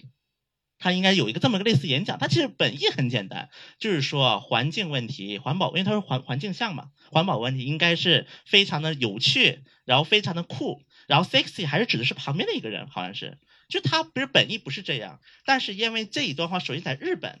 就是小火了一下，然后传到韩国。当然，韩国人接受这个文化有两，一方面呢也是为了取笑日本，说哇，你看日本新兴也不过就这么回事儿嘛，这是一个。另外一个可能也确实，他这个话在也比较符合韩国互联网梗的这么一个传播的一个规律，所以最后就出现了这么一个梗嘛，说 “fun cool sexy 先生”。然后呢，包括很多韩国自己的人、韩国明星、韩国的网红也开始说：“哇，你这个人真富，真真，而且这必须一起用，真 fun，真酷，真 sexy。”我大概就讲这么多吧。好，谢谢大家。其实刚才大家可能听沙老师说的，跟全小新说的都有一个感觉，其实东亚现在越来越进入一个叫内卷社会嘛，对吧？你包括你说是个人化也好，什么化也好，可能我想从一个不一样的角度跟他解读这么一个现象啊，呃。其实我个人是觉得说，东亚国家啊，可能日本最前面，然后韩国现在也跟上了，然后中国未来可能会有这么一个现象，就是随着我们原始的那种家族结构的崩溃啊，然后比如说少子化是一个方面，然后家庭的缩小，那个叫合化的家庭嘛，就可能比如说一个家庭就爸爸妈妈加小孩原子化，对吧？然后其实你可以从个人化去解读它。但是我更想从另外一个角度，就是你这种就是原来，比如说，因为中国是一个非常重视家族关系的、家庭关系的，因为谁可以从我们的语言里边，就我们大概是全世界亲戚分得最清楚的一个文化了。就是日本人，你说欧吉桑，他又是舅舅，又是叔叔，又是伯伯，又是什么的，对吧？然后欧巴桑就是什么婶婶、阿姨什么一大堆。但中文呢，就是你看一个语言，什么东西讲的最复杂，他对这个东西就最较真儿、最讲究。你比如说日本人对鱼非常较真儿。对吧？比如说一种鱼，它才比如说像那个什么康巴奇啊这种鱼啊，你大家去吃去吃寿司的话，去日本吃寿司，它同样一种鱼，它在不同的生长阶段，它的叫法可能都不一样，对吧？然后同样一种鱼，它的不同的部位，比如像金枪鱼、马古罗这种什么哦多罗丘、多罗阿嘎咪的，为什么他对这个非常重视？他会有这个，我们就是对家族的那个血缘连接吧非常重视。但是呢，随着中国现在现代化进程之后呢，我们也开始进入到一个原子化、少子化，然后老龄化的这个之后，中国我觉得未来年轻人会面临一个问题，就是我们的的那种孤独感跟那个寂寞感。就是突然你环顾四周，觉得自己好好孤独，哪怕你有那个爸爸妈妈啊、什么同学啊、朋友，你会觉得说自己是生活在自己一个茧房里边的这种感觉。今年特别呃，去年啊，就在二零二零年特别让我有这个感觉的，就是那个三浦春马那个自杀那个事情。那个当然我现在没办法知道他到底为什么，呃，什么契机让他导致他的那个自杀，因为。他是一个非常 nice 的一个人嘛，就是我我有幸在日本跟他稍微交流过一次，但是是那种非常非常人多的那种情况下跟他交流过他，他知道你是中国人的话，他会主动跟你说中文，对吧？然后也非常那个 nice，非常阳光那种感觉。就是我当时知道他自杀之后，跟我一个朋友讨论了很久，我们觉得说可能就是新冠导致了那种隔离在家或者不开工或者怎么样，就是你知道日本人。他现在怎么解决？就是在很多年中，他怎么解决？比如说家族的崩坏啊，或者说跟那个乡土社会割裂，他怎么解决这个问题呢？他有会社，就是公司啊，就日本人公司这个东西对日本人是很重要的。就是如果一个人被什么公司所唾弃，什么里斯多拉这种，比如说被开除了，他基本上就是我们现在用个比较流行的话叫社会性死亡，啊？基本上是这样的，对吧？永永远当社畜，因为。一方面是钱的问题，第二方面他会觉得跟公司的关系是他在这个社会立足、有自己的存在感的一个非常重要的一个核心的东西。但你想，演员本来就是一个就是个人跟会社感没那么强烈的一个工作，他每天其实最大的一个呃感觉就是，比如说你可以想象一个演员或者说艺能界的一个人，他每天最强的我在这个社会的存在感是什么呢？就是日语所谓的叫现场 game 吧。进入到一个拍摄场、拍摄拍摄地，周围有很多 staff，然后这样这样，他会觉得说啊，我在这个世呃社会上存在着的是有一个意义的，我每天在干着有意义的事，这样麻痹自己嘛，对吧？因为他回到家里，大家也知道，呃，网上出了很多说他跟他的那个妈妈关系不好啊，或怎么样，其实其实可以说三三浦春马在一定意义上是跟家族就原生家庭是隔绝开的一个关系，他自己过自己的嘛，你可以想象新冠。不开工，对吧？几个月待在家，他几年前又开始开始酗酒，就是就说有点酗酒。你看他思想状态或者精神状态就陷陷入到一种非常深的那种不安里边。那今年不光三浦春马，你包括什么竹内结子啊什么的，你可都可以往这个上面去套。就新冠这个东西给到日本社会最大的一个挑战，就是说原来可以让一个日本人麻木的过日子的一种节奏突然被打断之后，他突然面对了自己，面对了自我内心的东西。然后他突然觉得自己好孤寂，好孤独，没有任何的一个支撑的东西。但可能我们中国社会现在年轻人还有家庭这个东西可以撑你一把，可以帮助你。比如说，你可以回到自己的家族，跟你的父父母那个就是说沟通啊，或者怎么样。但日本现在已经是我零六年去日本的时候最震撼的一件事情，就是我认识了一个长辈，就我叫叔叔叔辈了，就是一个日本人。他跟他的父母是分开住的，都住在东京都。他可能一年也就过年的时候打一个电话。挨萨子一下，说什么新年了哦，没得多过在亚马斯，然后就完了。我当时知道这个事情，我就非常难以理解。在这这在中国就大不孝啊，对吧？但是在日本的话，哎，长辈他也会觉得说，你别来烦我。你有你自己的日子，你有你自己的人生，你别来烦我，有自己的日子。但时间长了之后，其实你会知道他们那种精神状态是怎么样。所以说我更愿意从这个角度来说一点那个东亚未来，比如说内卷化之后、个人化之后，你可以从这个角度说是个人化了。但是未来，我觉得家庭家族关系的那种弱化，会导致未来的中国年轻人也好，或者东亚三国吧，年轻人都面临一个非常孤寂化的一个东西啊。讲的比较沉重啊，就是换个话题啊。讲到那个艺能界去世的话，我再补充一个，去去年其实对于日本艺能界最重要的一个艺人去世是志村健，甚至有一种说法叫东日本的那个搞笑天皇嘛，对吧？他的地位是很高的。志村健，如果你去问一个台湾人，呃，四五十岁，说你最知道的日本明星，说两个，一个范岛爱，一个志村健，对吧？以前我们小时候，我年轻的时候有一首歌，什么最近比较烦对吧，李宗盛唱的嘛，我梦见和范岛爱一起晚餐的，梦中的餐厅灯光太昏暗。我遍寻不着那蓝色的小药丸，因为范岛爱原来是一个艳星出身嘛，对吧？就他们，呃，台湾受日本的那个传媒文化影响、娱乐文化影响比较深。志村健呢，就是搞笑那一块非常厉害，所以说导致你现在如果哪怕问二三十岁的男台湾人，他都会知道志村健。然后去年其实志村健不是自杀了，志村健是等于新冠嘛，对吧？然后他因为自己是抽烟啊，然后七七十岁都每天晚上要去 club 跟美眉搂在一起的那种，就是私生活非常糜烂的一个人。所以说他一旦得到新冠之后，非常快的就重症化就去世了。当时我印象中就是那一天的日推，就很多人都在回忆，就很多年代的人，因为他他是红了四五十年了得有，从七十年代就开始红了，很多年代的人就开始呃回忆自己。呃的一个志村健的一个就是说一个记忆，我看了我看了很久，我发觉有一种现象就特别特别让我印象深刻的一点，就是很多呃他的男粉丝或者说他的男观众都在说志村健是他青春期的一种性启蒙的一个引路人，这里边不是带那种负面的，而是说大家知道东亚是一个对于性啊、对于两性啊、对于呃就是这个话题是比较忌讳的。但是你如果去搜网上搜一点志村健的一些那个视频或者怎么样，他经常比如说演个小品，他是小品王嘛，演个小品，然后边上配一些非常那个漂亮的女明星，然后有的时候他会摸人家，然后怎么样看什么，大家看一下人家的那个那个呃很多日本现在的女性会觉得说啊你这个就是塞卡拉就是性骚扰的那个东西。但是我那天看到日推上很多可能三四十岁以上、四五十岁以上的人，他就说，在他自己十几岁懵懵懂懂的时候，是志志村健的这套那个对于这个搞笑的一个东西，让他突然有有了有了这么个意识。哦，那我就我当时就非常感慨啊，就是我们东亚地区，其实在这一块儿，有的时候真的是怎么说呢？就你越不让聊，越越会造成畸形的那种认知跟发展。其实很多人会说日本什么是变态的社会，其实都是有因果关系嘛。就是你主流的东西对于这个东西特别啊，就是好像洪水猛兽一样不让碰，对吧？所以导致大家只能在自己的小的圈子里边，或者说就像那个呃韩国也有 N 号房事件，对吧？其实我觉得这些都相通的啊，就东亚在这一块相通的。志村健的话题我想说一个，还有一个就是说个八卦，就是因为。那个说了那个丧事，说一个喜事啊，就去年那个大家听我们节目也知道，就是石原里美那个结婚那个事情，对吧？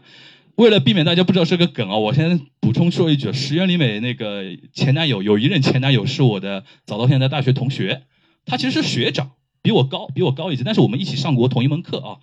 我当年知道他是石原里美什么，有一年石原里美热爱发掘对象是什么 IT 公司社长，然后什么前田，我我没当回事儿，然后我有一个。那个日本同学在 Facebook 上面艾艾特我，他说：“你知道石原里美的那个热爱发掘对象前田是谁吧？”我说。我说我们都认识的前天不就那个前天吗？我说不会是他吧？他说就是他。我觉得当时我们就是在小群里面天天骂他，你知道吧？就睡到女神那种感觉的，开开玩笑啊。就是当时我有一度甚至做好思想准备，觉得说，哎，这两个人也男才女貌，对吧？然后大家条件都蛮好，如果结婚的话，我还可能飞到日本去见到 Nama 的，就是甚至活的石原里活的石原里美的。虽然是你的结婚对象不是我，对吧？但但但是还可以祝进进行一些祝福什么，都脑补了很多画面，对吧？哪怕我想他如果去他一。结婚我也去了那种感觉，啊，想不到今年那个啊，其实去年的呃，就一九年他就宣布分手了，然后去年二零二零年宣布那个闪电结婚那个话题，后来那个其实，在那个宣布之后，我们这个同学之间有八卦过，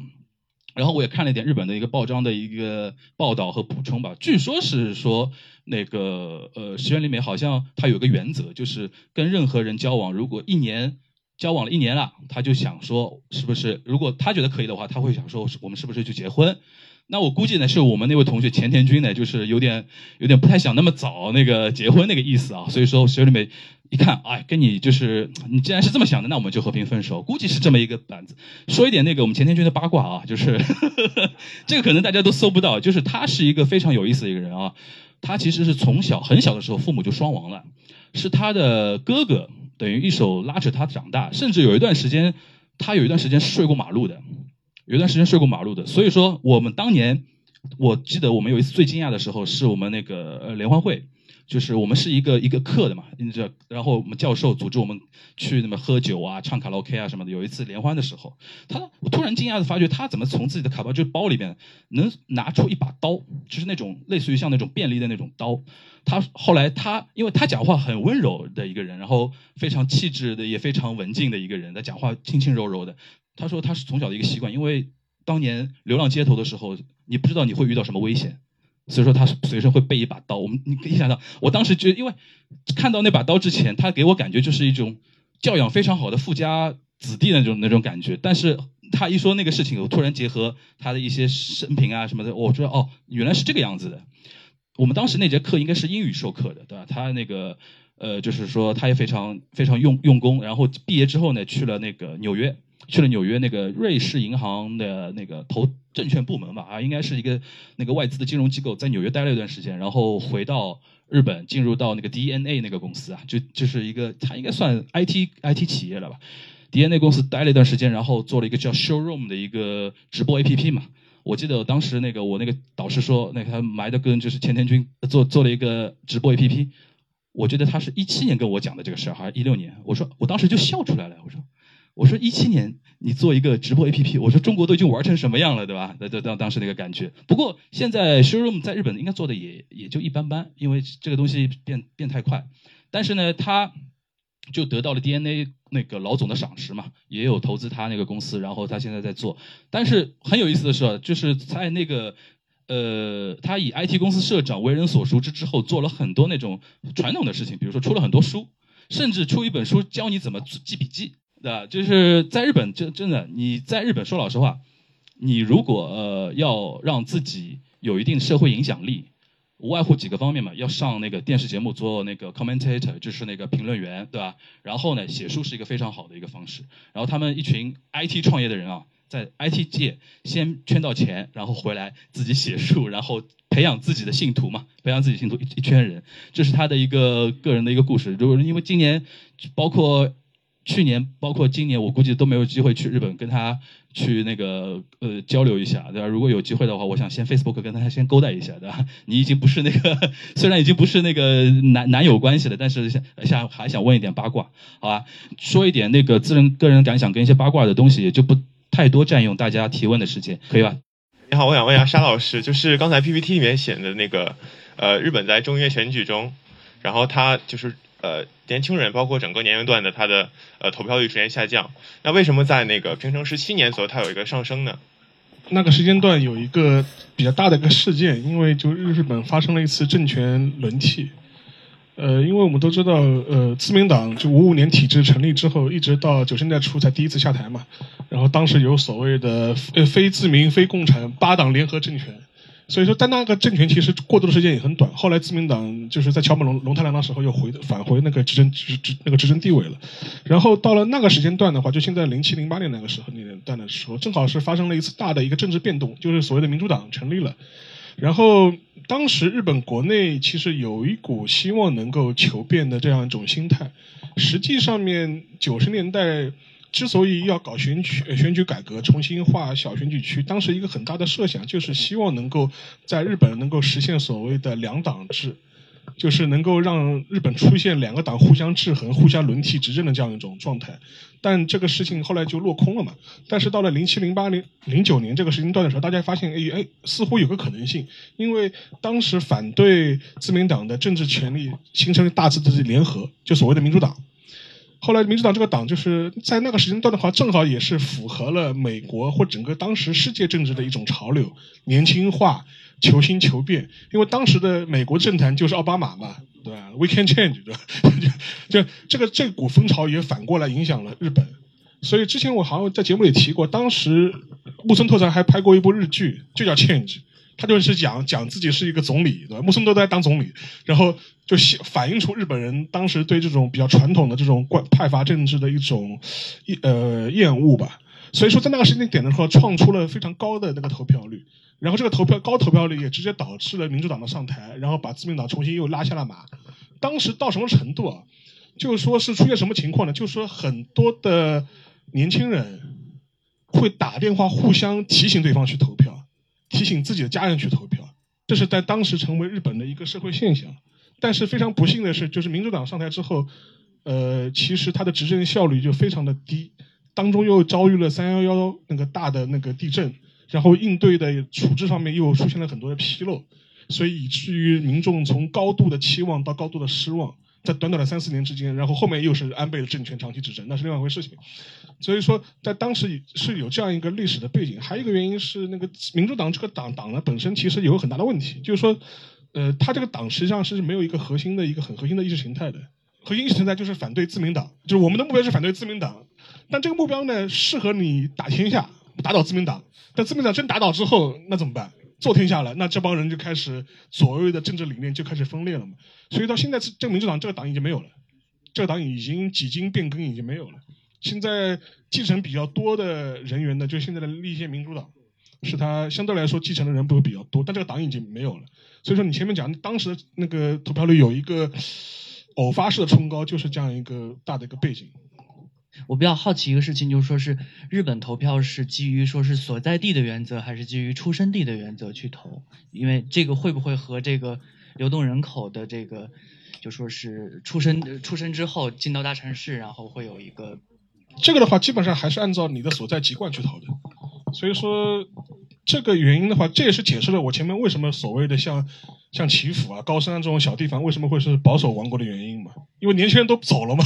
年轻人都去大城市了嘛，留在当地的都是老人，都是一些比较传统的思维的这批人。所以说，另外一个原因原因还有一个问题就是说，日本的话，它的选举制度会导致它的选举其实是非常频繁的。说实话是非常频繁的。安倍在任七年多，选了至少六次大选，至少六次参议院、众议院至少选了六次，而且还日本还有一个问题，就是它的选举制度，它有一个问题，就是日本选举它是很少是一个国会任期是完全走完的，基本上都会提前解散。然后首相是会根据自己的政治上的资源和当时政治环境选择解散的时机，他认为这个时候解散大选对他这个党对他自己执政最有利，他就会在那时候解散。还有一个原因就是说，日本的选举制度就是有一点，我们好像之节目里之前也聊过，就是说日本选选票，就是你投那个那个众议员选票的话，他那个票上面是没有名字，呃，是没有名字的，自己写字名字，因为跟我们想象不一样。我不知道大家有没有选过什么我们什么人大选举这种，一般他会有候选人的嘛，你就涂嘛。日本不是，日本就是没有选择，就是那选票上是空的，你自己写名字。这这有两个呃前提，第一个话，你要全民识字率很高。就是你从你从明治时代开始就是这样选的，就说明你全民识字率很高。第二点的话，这还意味着什么呢？就说是你选举随时可以展开，我根本不需要做什么前置性的准备。我说我今天解散议会，理论上我明天就可以选，只要把票发下去。这样，但这样的话就会导致很多日本人其实对选举本身的话，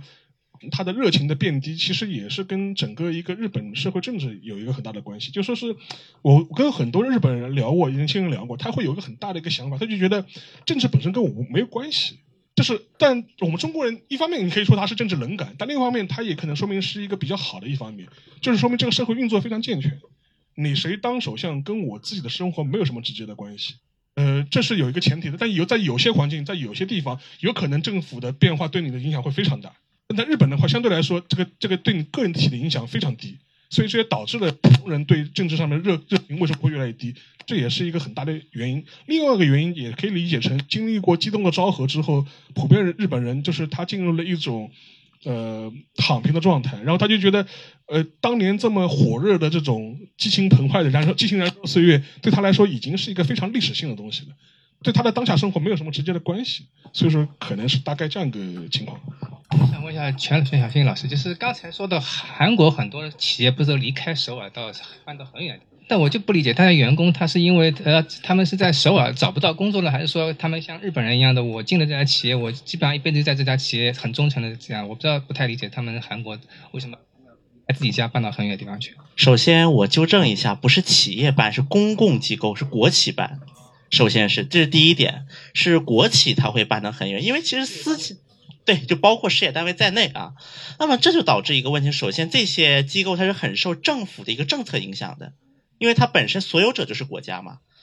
它其实是个准公务员，我们可以理解为，就是因为韩国它的编制肯定不会像我们分的这么细，什么事业编、企业编等等等等。但实际上，所以说第一个很多进去人他们是图稳定的。那么这是第一点，第二点就是在韩国，像这种准公务员是有工会的，所以说很多机构签了之后，只要不是签的很过分的远，比如说有些机构中奖济州岛，那这没办法了。但是像中奖，比如说江原道啊，一些就是京畿道一些郊区地区的一些机构，他们就会说我们。提供大巴，我们下班提供大巴，所以如果是每天晚上六点钟左右，大家去一趟市中市那个政府大楼门口，就会发现一堆人在一百米赛跑，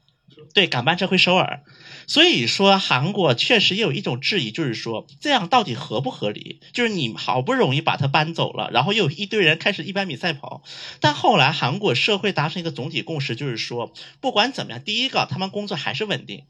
第二个就是，你既然都把人家好不容易折腾到地方了，这点待遇总可以给吧？而且他们也是要付钱的，也不是完全免费，他们自己要付一笔钱。第三点就是，不管你怎么样，比如说中午我出来吃饭，我可以到周边吃点饭吧，或者是我实在不想折腾，我也可以把家搬到这个。这个就是新的这个单位附近吧，就是它是有这么一个效果在，所以说其实强制迁移在韩国也并不是很现实，但实际上有很多的考虑在里面。当然，如果是迁的比较远的话，那么这个单位的离职率也会变高，响应这个也是不得不存在的一个问题，因为你不可能把人家腿绑着说不让你走了，这是有这么一个情况在。反正总体来讲是，点透的话，其实就是对于韩国年轻人来说，比如说一个人找工作，他内心有很多条件的顺位。第一注重是什么？第二重是什么？可能在中国有些地方他会觉得说事业编、铁饭碗很重要，对吧？哪怕换个城市他也可以。但可能在韩国、在日本这样的国家，首都的资源太集中，他就不愿意离开。问一个比较轻松的话题，因为就是沙老师，啊沙老师哎经常看他串台，就是就是我也听过他跟顾老师聊爵士乐，然后聊上海近代史，什么叠海成沟之类的。对就是想问沙老师为什么不不自己做一个 自己的？很早以前做过，一三年左右吧。当时也是一个像访谈类的，就是采访一些学者啊，或者一些做一些研究的人。但那个后来嘛，因为是工作忙了之后就没有空做下去嘛。因为你要知道，你当时还不像现在，就是你现在还有很多托管平台可以帮你处理很多事情。那个时候完全是要靠你自己手工来的，自己维护自己维护的。所以说，那个樊玉茹他们那个他那个播客其实差不多也是一三年做的，一三年对一三年吧，他是坚持到现在，我是当中就放弃了，就停掉了。然后后所以说我现在为什么喜欢川台，还有一个很大原因就是说是很多事情就不用我操作了嘛，我只要过去录就可以了的，录完之后拍拍屁股就走了的，后面事情我就不用管了，相对来说会轻轻松很多嘛。另外一个吧，就是说你你串台还有一个好处就是说，很多时候你没有这种一直这种什么月更周更的压力嘛，对吧？你不要先看，你现在看我们我们现在东亚的很多录音的那个节奏也是这样子的，因为基本上。呃，其实我们三个人就是正直的，其实事情也都是很多的。就是说是小新嘛，现在出差特别多，然后呢，我们我们黄老板们业业务也很忙的，对吧？就就就整就整天，因为他自己主业其实也要投入很多事情的。然后我自己嘛，说是说在体制内，但其实有的时候很多事情体制内这种繁文缛节的事情也很多的，所以说。呃，要凑一个时间不容易，所以我们基本上是凑一个时间，可能一口气录个三四期这样子，这样是最理想的，就可能从上午录到下午这样子录完，然后的话可以，比方说保证一个月就是那个放不那个节目量是有的，基本上是这样一种节奏，所以说会导致个结果，就有的时候我们录很多。节目的或内容的时候，时效性的内容有的有的时候不会那么的强，很大程度上就是因为这个原因，因为我们可能是一个月录一次，对吧？就说赶得好，就是像什么安倍辞职这种事情，正好碰上了，就这个真的是奇迹，对，这个是是奇迹。对，这个跟大家稍微再简单回顾一下，就是我们有一次聊那个哪一期话题，我都有点忘了。不就讲我们这是讲疫情，不不一个一个讲疫情是讲那个安倍和那个老是他他那个那个继承者对对对。继继承者的问题，对对对对，反正就是说那个次呃后安倍时代和后文在寅时代有哪些人会上来嘛？然后然后我们当时就有个判断嘛，我记得我跟沙老师说，我觉得我说我们看大概看不到安倍主持召开奥运会，话音未落，我们是周五上线嘛。周五早上，中午周五的早上上线，中午 NHK 就一条跑马灯出来了。那个安倍要叮咚叮咚就是叮咚叮咚的那个这这一排就是安倍要开新闻发布会，宣布辞职。然后我那个微博就炸了，你知道吧？很多人说毒奶对吧？是这样的。所以，然后所以说等于是这样一种节奏，所以说会，所以说我们现在因为其实录播客这个事情本身的话，其实还是蛮蛮花时间的嘛，就是蛮花精力的一个事情。所以说现在的话，就是希望我们每次录的时候。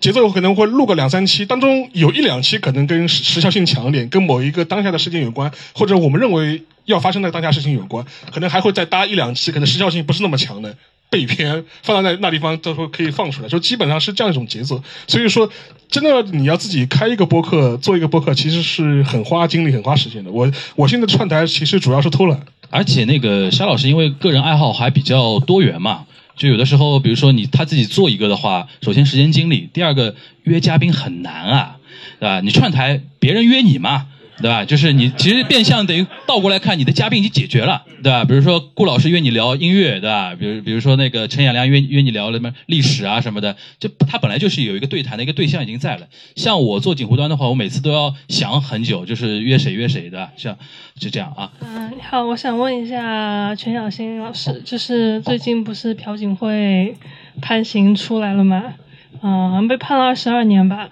就是想问一下，就是在韩国左右派对这件事的看法或者反应，或者会对他们有什么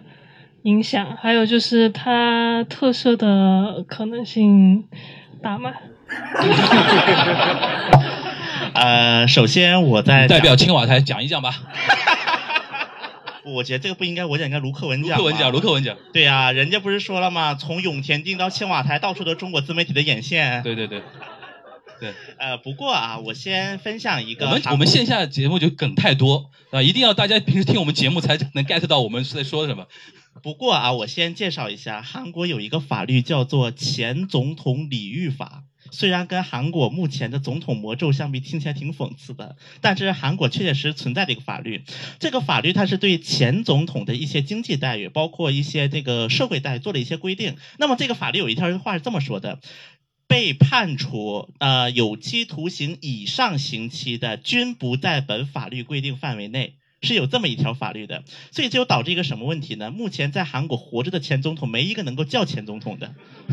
只活着的前总统里面。那么像朴槿惠，因为之前是一直还是在审判阶段。所以说，对于能不能管得叫前总统三个字呢？虽然在社会上有民间有一些争议，但是在韩国的整个就是那个就是正式的场合，还是会管叫朴槿惠前总统怎么怎么样，怎么怎么样。当朴槿惠三审判决当当当判一落之后，韩国有一个左派政党的正义党，是比那个共同民主党，共同民主党它其实是一个呃。中间派、中间左派、中间右派三个这个联合体，它是个政党。那么比它更左的一个位置有个正义党，正义党在它大概朴槿惠判决发布一分钟后就出了一个官方声明，直接是标题这么说的：朴槿惠是怎么怎么样，就是是就代表日本的丧，就直接就连朴槿惠就直接直呼其名了，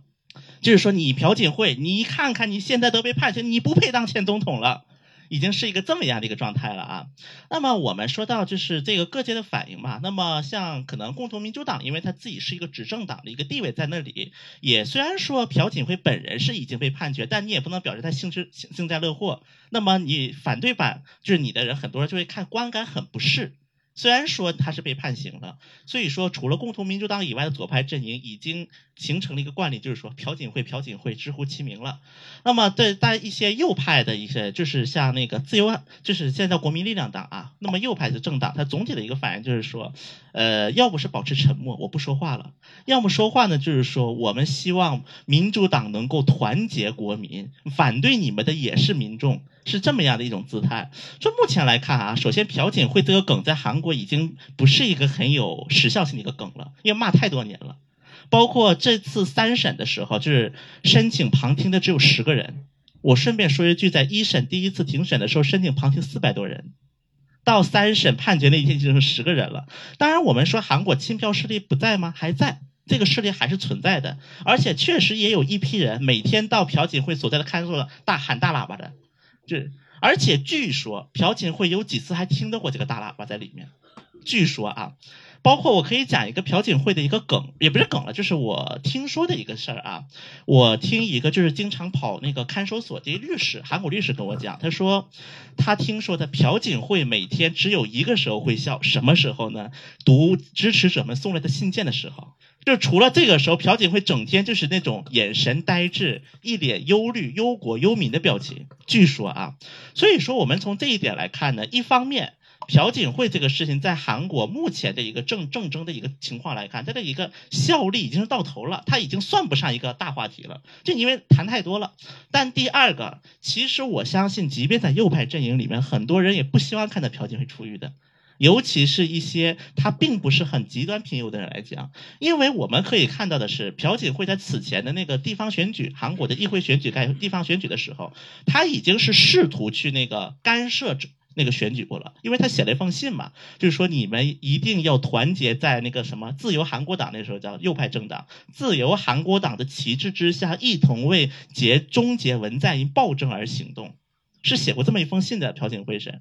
所以说呢，我们在这个情况来讲，因为朴，而且再加朴槿惠他的执政时期的一些性格，因为很多政界内部嘛，他们也都比较了解，所以我相信朴槿惠赦免对于很多右派人士来讲也不是什么好事儿。那么最后我再说一点关于赦免，这个我们在节目里也谈过啊，在年初的时候，我们的李洛渊党代表说了一句话，说要不要考虑赦免一下朴槿惠和李明博。那么之前我就有一个论断。我当时的论断，我给的第三个可能就是说，这是李若渊篡夺的，这是李若渊自己那个篡夺总统的意思。结果果不其然，第二天李若渊自己就出来说了，这个是我篡夺的。所以说，我们可以看这一点，第一个，这个举明举动很明显是李若渊自己通过去观察来想出来的。然后第一个，李若渊他自己想翻盘，因为他现在总统支持率已经掉第三名了，他要翻盘。第二个就是他的一个想法，就是说，呃，如果是这个。举动最后成功了的话，就最后他换了，就是他说赦免的话，那么很多人会觉得李洛渊跟文在寅的一个政治紧密感会更加的紧密，而对于党内，就是因为目前共同民主党党内的最大势力还是亲文势力。那么对于这些亲文势力，他能不能加分？而且对于很多右派势力，也会不会高看他一眼？那么很明显，李洛渊这个想法失败了。所以我个人觉得，虽然首先我可以跟大家说一下，一月十八号文文大总统又要办新年记者会了。本来我每年都是去的，但今年去不了了，估计这个样子。而且后来好像也接到通知说可以视频视频记者会了，今年要开。所以大家可以关注一下一月十八号新年记者会，文大总统应该会有类似的表态。但是从我目前个人掌握的信息，外加我个人的。一个寸多啊，来看文大总统在这个时候选选择赦免李朴两个人，嗯，好处不是很大，而且坏处更加明显啊。大概说这些吧。不解渴，来一个预测，赦赦免李朴分别可能性百分比多少？要赦免两个人，肯定要一起赦免。你你就说你的那个预测的百分比，我们期待下次打脸啊，或者说说你那个神预测。给我个时间点，什么时候之前？你自己随便发挥，我不知道。呃，首先，韩国一般如果要赦免，它是有几个时间点的，一般会在某个时间点。那么第一个时间点就是春节，第二个时间点圣诞，第三个时间点新年，三选二，一般是三选二的赦免。首先呢，今年春节，我觉得赦免的概率不到百分之二十，大家可以看。第二个。我甚至认为，按照现在韩国的政治进程一直发展下去，文在寅任期内赦免都不太可能了。那么我们看看下一任总统吧，这是我能给我能送给李朴两位的话了。好，希希望我们朴槿惠大公主能听到啊，从遥远的上海。啊，那个今天我们基本上那个活动的流程就进进行到这边。